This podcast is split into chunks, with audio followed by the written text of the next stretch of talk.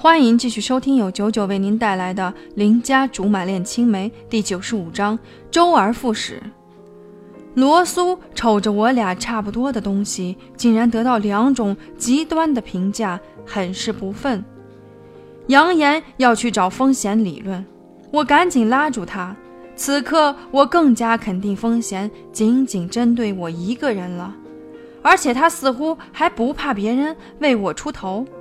因为我的确不是主修室内设计的，他借故让我上道，完全能说他苦心孤诣，想要把我培养成才。我要是略微反抗一下，马上就会有人出来反对，说我不懂事。凭他的演技，相信只有我吃亏的份儿。况且她还是个美女，随便挤个眉、弄个眼儿，都我见犹怜的。哪好意思跟人家脸红脖子粗、扯着板筋的叫骂？保不齐还没理论出个结果，自己的脑袋就挨了不知从哪儿飞来的板砖。闷头在座位上重画了半天，罗苏时不时来帮我改两笔。当我问到风贤说的那几处不合理的地方，他皱着眉偷看了半天，最后才说：“我看着。”没什么不对劲儿啊，不过以你的狗记性，也难保会出错。但是从人体工程学上说，似乎真有点别扭。那怎么办？我又不能拍下来。要不你再去几趟？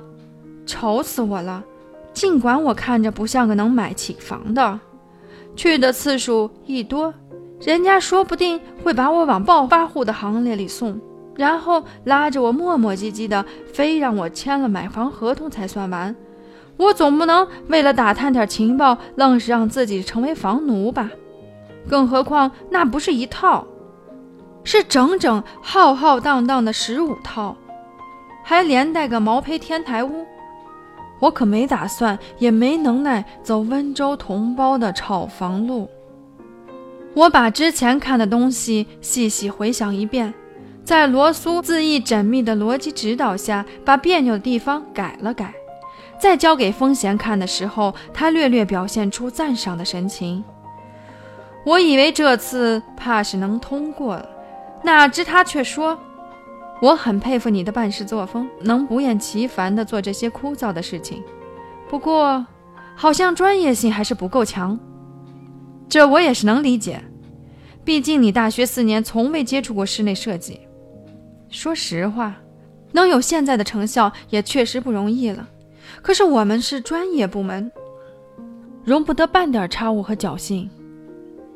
不管你以后会不会留在公司，我都希望你能通过实习多掌握一门吃饭的活儿，技多不压身。我的严格要求也是希望你能成才，这点苦心你能明白吗？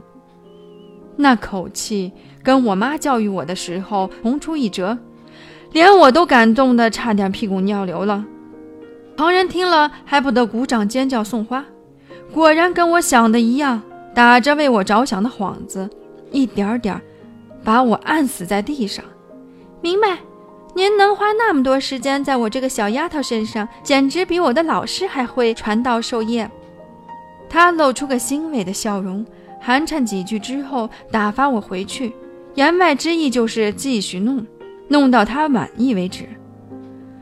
我忽然觉得，我的整个实习期极有可能都要栽在这十五个楼盘里了。一连几天，每天夜里很晚才睡，早上顶着原生态的黑眼圈去震撼同事，然后被风贤教育一番，打回原形。如此步骤，周而复始。终于，我认清一个现实：我压根儿就不是他的对手。八天之后，我光荣的不厌其烦的拖着半死不活的身子出了风贤的办公室。罗苏已经不会满脸期待的问我成不成了，而是十分淡然的下了结论：“你进去之前，我就知道是这个结果。”于是，我因为战绩彪炳，成了全公司上下无限敬仰的奇葩。